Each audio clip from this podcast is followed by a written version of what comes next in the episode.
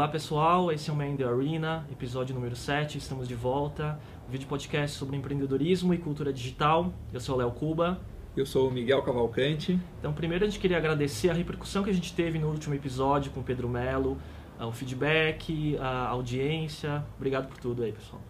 E hoje um episódio especial. A gente tem o prazer de ter o nosso amigo Christian Barbosa aqui presente com a gente.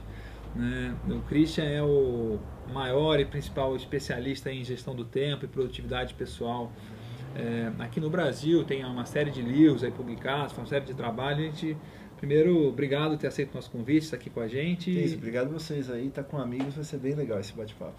Legal. E queria que você contasse um pouco aí rapidamente a sua história, como é que você chegou até né, esse momento atual aí de trabalhar com produtividade pessoal, com gestão do tempo, né? É. tem toda uma história pessoal por trás disso. Eu sempre falo que ninguém quer, sonha em ser especialista em produtividade. Eu nunca, nunca pedi isso para minha mãe. É, então, eu sempre quis ser empresário, desde os meus 6 para 7 unidades, quis ser empresário. Aí, quando eu tinha 12 para 13, eu consegui passar numa prova da Microsoft. E aí me deu a, me reforçou assim essa vontade de ter empresa. Aí eu abri minha primeira empresa, que foi a Blue Eagle, com 14 para 15 anos. Essa empresa cresceu e eu sempre falo que é, eu nasci nerd, e eu nasci um nerd bem desorganizado, então não tinha planejamento, organização nenhuma. Hoje as pessoas me veem aí, lê os livros e tal, falam, nossa, esse cara nasceu assim. Eu falo, não, eu nasci o oposto do que eu sou hoje. Então é uma competência que a gente pode aprender. E aí a empresa cresceu, eu trabalhava demais, por causa de estresse, acabei ficando muito doente, extremamente doente, uma gastrite, úlcera, enfim, foi, foi bem pesado assim, o processo que eu tive de saúde por causa de estresse. E foi aí que um dos médicos falou assim, cara, faz um curso de meditação, yoga e gestão de tempo.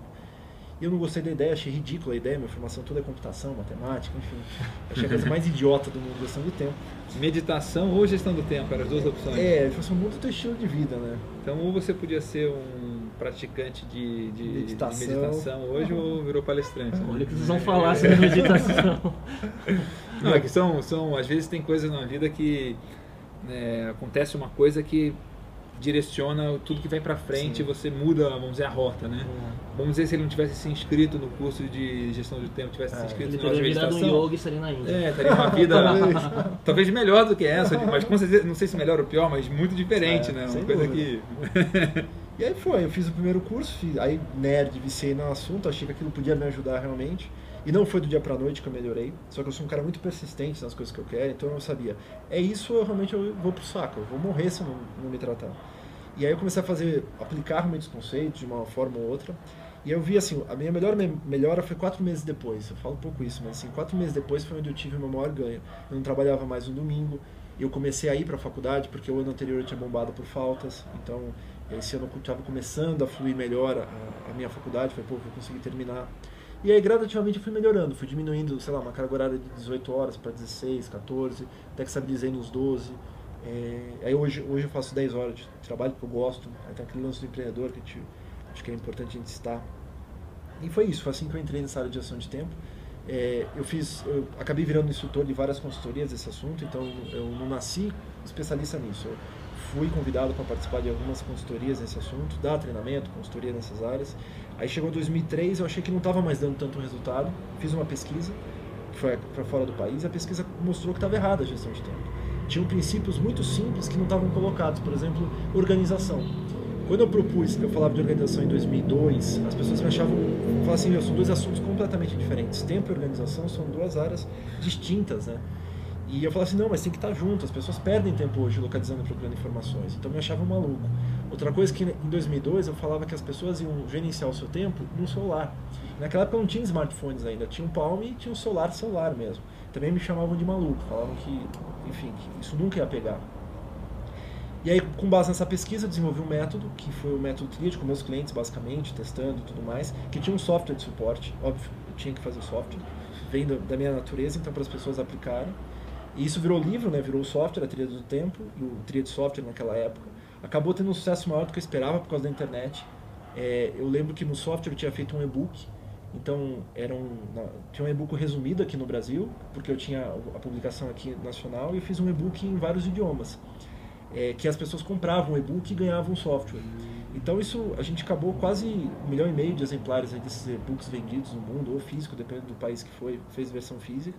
E acabou tendo, me tornando especialista nesse assunto. Começou a ter muita demanda de várias áreas, comecei a aprimorar, fazer, estudar mais esse assunto mesmo a fundo. E foi aí que começou toda a história, lá para 2003 para 2004 que isso aconteceu. Acabou que depois eu saí da minha empresa de tecnologia, eu fiz uma fusão com um cliente meu, que era o, a Prax, do, a holding do Oliveto, naquela época de comunicação. Aí eu fiquei sócio da Prax durante três anos, até que chegou um momento que eu falei assim, olha, eu quero sair para me dedicar justamente à gestão de tempo. Eles encararam muito bem aquela coisa, mas eu queria viver por esse sonho. E foi aí que eu abri a Triad como negócio, uma empresa extremamente focada, todo mundo fala que eu era maluco de fazer uma empresa só para fazer isso, gestão de tempo, em treinamento, software e consultoria. E aí acabou dando certo, a gente cresceu, estamos aí no mercado batalhando, minha meta agora é Estados Unidos, é, lá a gente tem grandes nomes de produtividade, é, eu acho que alguns até um pouco desatualizados, outros meio aventureiros, mas eu acho que é um mercado já que demanda esse tipo de coisa. Então eu quero levar todo esse know-how, esse expertise que eu desenvolvi aqui, todas as estatísticas, porque hoje o método Tríade é baseado em matemática. Então eu posso dizer, por exemplo, se eu analisar a agenda de vocês, pegar uns dois, três meses, eu consigo dizer o seguinte, ah, por que, que o Léo tem mais planejamento ou ele executa menos? Tem tudo uma equações por trás disso, isso é que é bonito de ver. E saber assim, ó, quantas horas você consegue planejar, quantas horas você não consegue planejar. Basicamente é tecnologia aplicada à estatística, matemática e algoritmos preditivos. Então, usar esses, esses novos princípios de produtividade com o mercado mais aquecido, que é o mercado americano. Demora quatro meses para conseguir aplicar? Porque você falou isso aí, eu lembrei de um negócio interessante que eu vi outro dia, que eu achei que faz muito sentido com um monte de coisa. Até tem aquela, o livro do Seth Godin, que meus amigos Sim. falam que eu sou o maior fã do Seth Godin, é. que é o do The Deep, né? Sim. Que, cara, é, e eu vi outro dia num, num outro livro que fala o seguinte, é como você aprender a andar de bicicleta, ou como você aprender a tocar guitarra, ou você jogar basquete, ou o que for. No início, é um saco, porque você é um se esforça pra caramba e não tem resultado. É. Tipo, você tem, sei lá, cinco níveis de tocar violão. É, até o terceiro dá um trabalhão e você não toca nada. É. Né? Então tem um pouco disso de persistência, né? De... Tem. A gente pesquisou isso.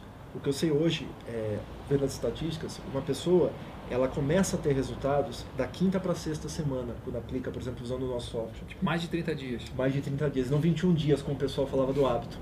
Porque a pessoa, na verdade, é até um, um, paradigma aí. A gente falava de gestão de tempo com a questão de hábito. Ah, temos que criar o hábito da coisa. E não é o hábito que a gente tem que mudar. A gente tem que mudar o nosso modelo mental. A forma como o nosso cérebro reage às nossas demandas. A forma como o nosso cérebro atua no dia a dia nas atividades. Porque a partir do momento que a gente muda o modelo mental, a forma como a gente pensa e reage, aí sim a gente consegue mudar os hábitos e perenizar. Mas, mas isso tem um lado muito emocional também, né? Muito de você. Até uma das coisas que eu coloquei aqui pra gente já mudando nossa, um pouco nossa, nossa ordem, é, uma das coisas assim, tipo, eu li o seu livro, eu li David Allen, lá atrás eu li o Sete Hábitos, né? Tenho lido muita coisa, e acho que uma das coisas que para mim foi de, de, é, difícil, assim, tipo, era eu me sentia dentro de uma camisa de força, Sim. né, no, no gestão do tempo. Então, estão me travando, estão me fechando, estão me, me, me, me, é, me impedindo de, de eu movimentar livremente. E aí uma das coisas que eu coloquei, assim, tipo, esse negócio de saber o que quer. Né? Tipo, Sim. primeira coisa tipo, é saber para onde você quer ir, Exato. o que, que, você quer fazer, o que que, né? que... Esse teu ponto é bem legal, assim, porque muitas pessoas têm esse paradigma, a gestão de tempo me ingessa. E na verdade, se a gestão de tempo te engessar, você não faz ela. A gestão de tempo tem que ser super flexível. Quanto mais flexível, melhor. É, hoje a gente tem estatística que mostra o seguinte, antigamente a gente falava, planeje 70% do dia. Eu sei que se eu começar a planejar 70% do dia de uma pessoa, não vai dar certo. Planeja 40%, 50% do teu dia, o resto deixa para espontaneidade. Porque isso vai começar a dar para ela um ganho. Pô, eu estou fazendo o que eu planejei e o resto é para eu escolher naquele momento. Com o passar do tempo, ela começa a aprimorar esse, esse mindset, esse modelo mental, e ela começa a planejar mais e executar melhor o dia dela. Então ela começa a ter mais controle. Você tem que ter, dar espaço. Você tem que ser flexível espontâneo. Se tiver flexibilidade e espontaneidade, você acaba por terra. Então, o que significa que você tem que colocar menos compromissos e tarefas travadas por um dia determinado. Exatamente.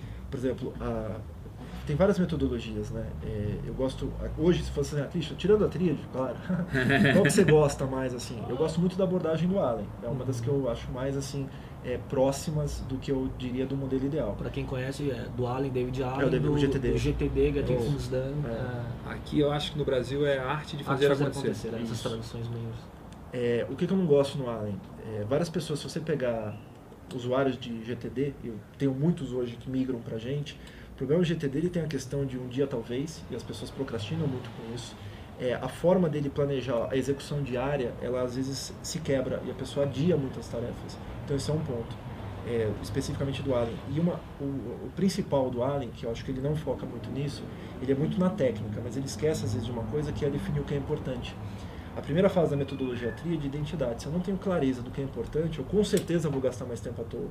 Porque a gestão de tempo é só uma desculpa para você executar aquilo que você quer. Então, é, eu falo o seguinte: o tempo não é tão importante quanto saber para onde você vai. Se você sabe para onde você vai, a gente começa a arrumar tempo para fazer essas coisas. A metodologia entra mais fácil. Uhum. Isso também entra com o conceito de procrastinação, aí que é uma coisa que eu tenho estudado bastante. Aí um, é, vou fazer bastante coisa sobre isso. Aí vai ter vídeo, vai ter artigo, provavelmente vai sair um novo livro com essa temática, né? É, então, quer dizer, assim, acontecer. Então quer dizer, antes da técnica da gestão de tempo, tem uma organização dos valores até da pessoa. Assim. Eu não digo de valores. Né? O Covey fala muito de valores, a sua escala de valores e tudo mais. Mas o que eu vejo hoje é que é difícil a pessoa mudar seus valores. A pessoa pode descobrir. Do tipo, ah, o meu valor principal é trabalho, eu quero tem investir que, na minha carreira. Tem que descobrir o que, ela gosta, o que, ela quer fazer, tipo, o que que, né? Pra tipo, onde ela quer ir, né? Sim, é, onde ela quer ir. Mas a questão vezes... de visualizar um sucesso de hoje ou sucesso de um ano, né? Tipo, o que é um ano bem vivido ou é. bem, né? É... Porque às vezes você sabe os seus valores, mas você não consegue mudar eles. Você sabe que o valor, por exemplo, o teu valor principal no determinado momento é a carreira. E a família está vindo no segundo lugar, você fica mal com isso. Aí você precisa do quê? Você precisa de ou uma ajuda terapia, psicólogo, PNL, que ajuda a mudar essa escala de valores. Mas não adianta você querer dizer, ah, muda assim, assado, que não vai mudar. Uhum. Então é uma frustração. Então eu não gosto da abordagem de valores. Já gostei um dia, hoje eu vejo que não funciona mais. Eu acho que a gestão de tempo, o seu principal, o grande mote dela é fazer a coisa acontecer.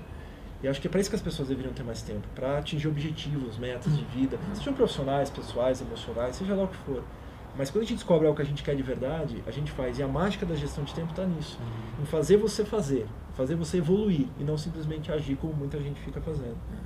Uma, é, uma, uma das coisas que eu achei muito legal no livro que eu li recente, aí que não tem nem em português, a gente chama Making Ideas Happen, que eu até te falei, Sim. acho que por cima desse livro. Estou lendo ele. É, é legal.